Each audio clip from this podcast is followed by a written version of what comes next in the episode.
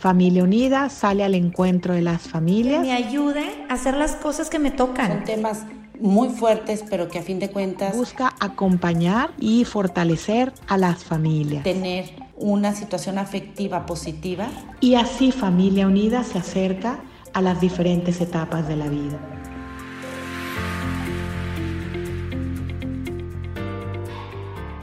Buenos días a todos.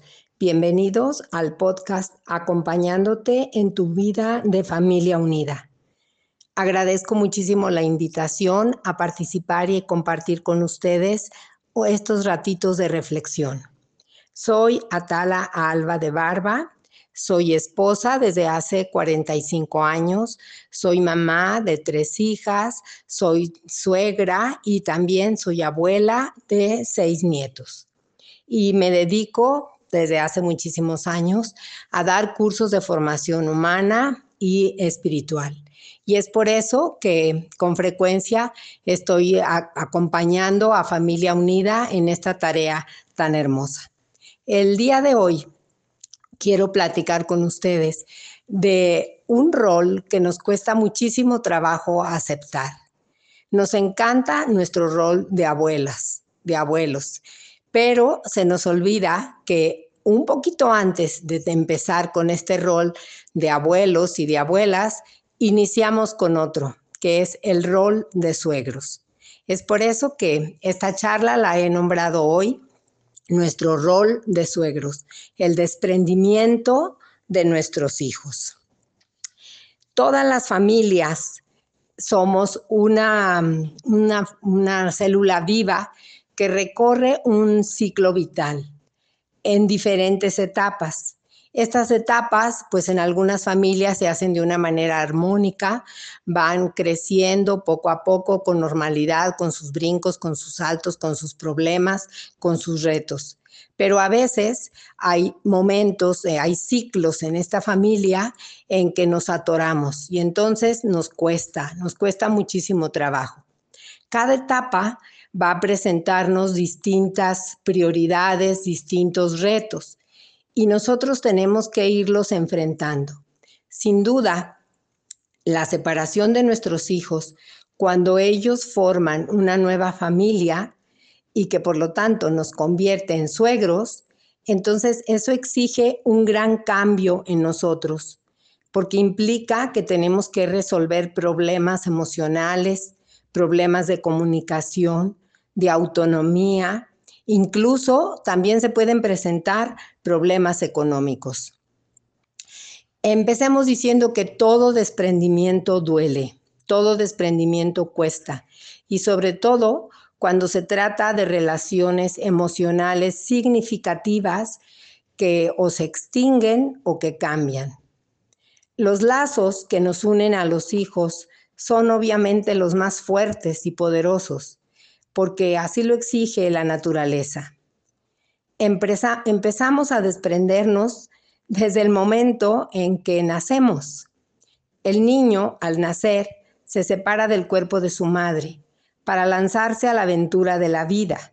Este primer desprendimiento, que es inevitable, se irá repitiendo a lo largo de toda la vida para ir por primera vez a la escuela, cuando se vuelven jóvenes y salen a estudiar a otra ciudad, cuando se van a vivir por ellos mismos, pero de una manera muy concreta cuando los hijos deciden formar su propia familia. Necesitan desprenderse de sus padres.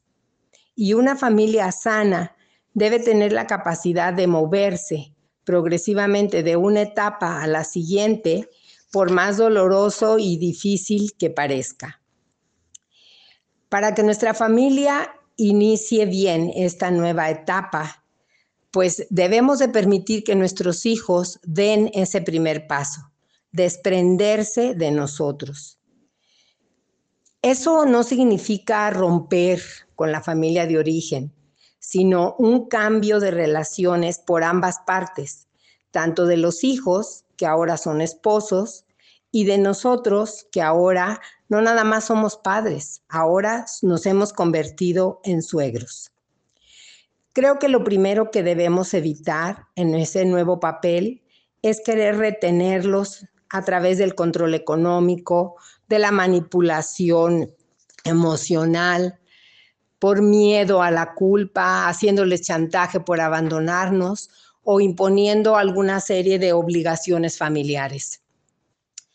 De entrada todos sabemos, porque lo hemos vivido, que el rol de esposos no es fácil, porque supone renunciar a la etapa de ser hijos y tener la disponibilidad física y emocional para formar una nueva familia. Es una situación desconocida de la que no sabemos nada, que lo único que llevamos es lo que vivimos en casa. Y entonces nuestra misión ahora como suegros es apoyar, nunca estorbar. Y eso requiere de nosotros tomar conciencia de que nuestro lugar en la relación con nuestros hijos ha cambiado. No es fácil. Hay que aceptar que ahora nuestros hijos han entregado su vida a otra persona. Y eso va a requerir de parte de ellos su atención, su cuidado, su cariño. Todo eso ha cambiado de dirección. Tenemos que aceptar que hemos pasado a un segundo término. Y claro que eso es muy complicado para nosotros pero también implica dificultades para ellos. No necesariamente implica que, que por esto nos vamos a alejar.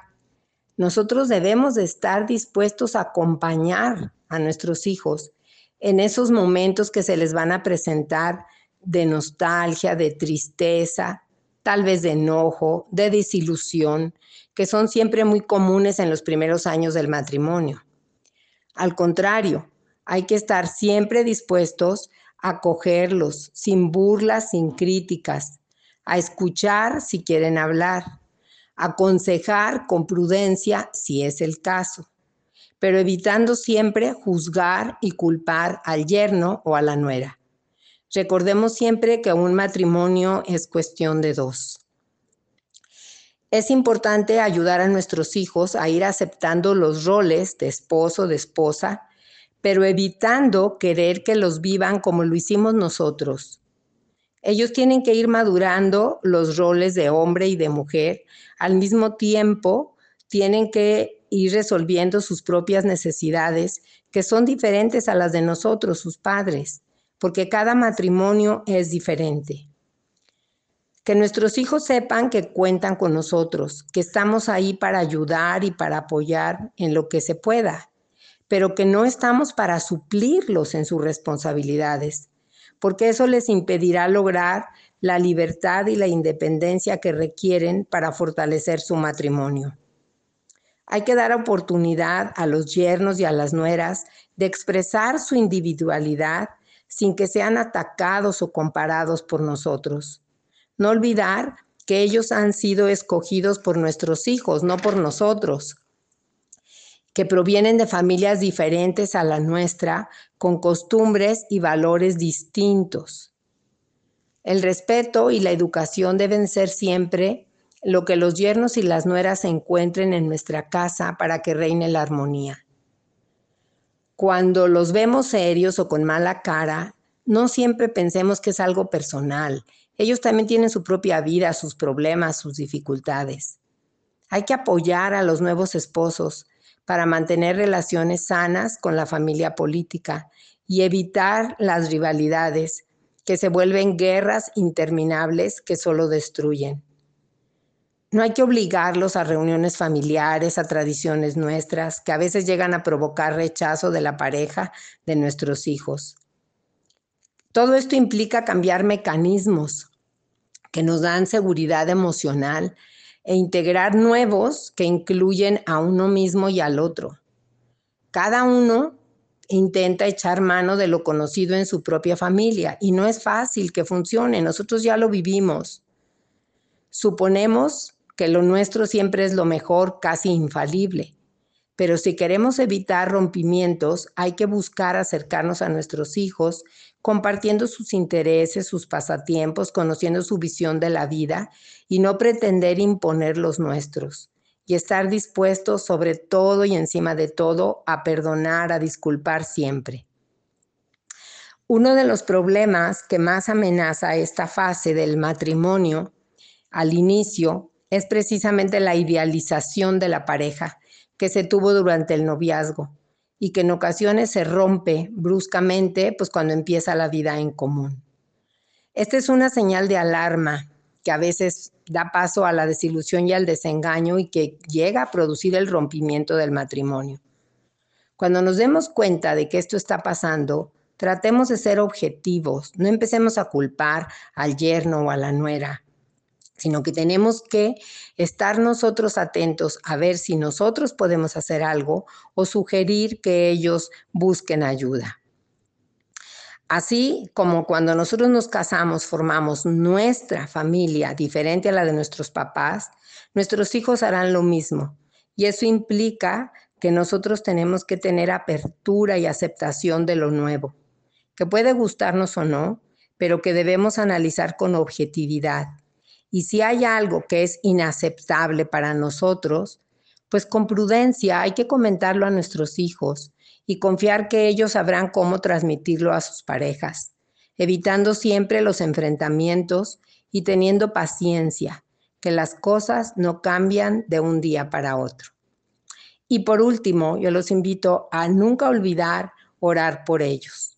Hay que pedirle siempre a nuestro Señor a diario ¿sí? Que eh, decirle que ellos lo necesitan, aun cuando algunos de nuestros hijos no lo saben. Hay que implorar a nuestro Señor que Él se haga presente con su gracia en sus vidas y en la de nosotros, para que nosotros sepamos ser esos matrimonios que ellos necesitan. No creer que nuestra tarea como padres ha terminado cuando los hijos se casan, pues de algún modo nos convertimos en un punto de referencia para ellos. Y eso implica que nosotros debimos seguir dando testimonio de que el amor y la fidelidad en el matrimonio son posibles y gratificantes, aceptando con alegría y aprendiendo el rol de suegros y de abuelos que ahora nos corresponde. Pues muchísimas gracias por permitirme estar con ustedes en estos momentos y que ojalá estas reflexiones les ayuden en su nueva vida de suegros y de abuelos. Muchísimas gracias.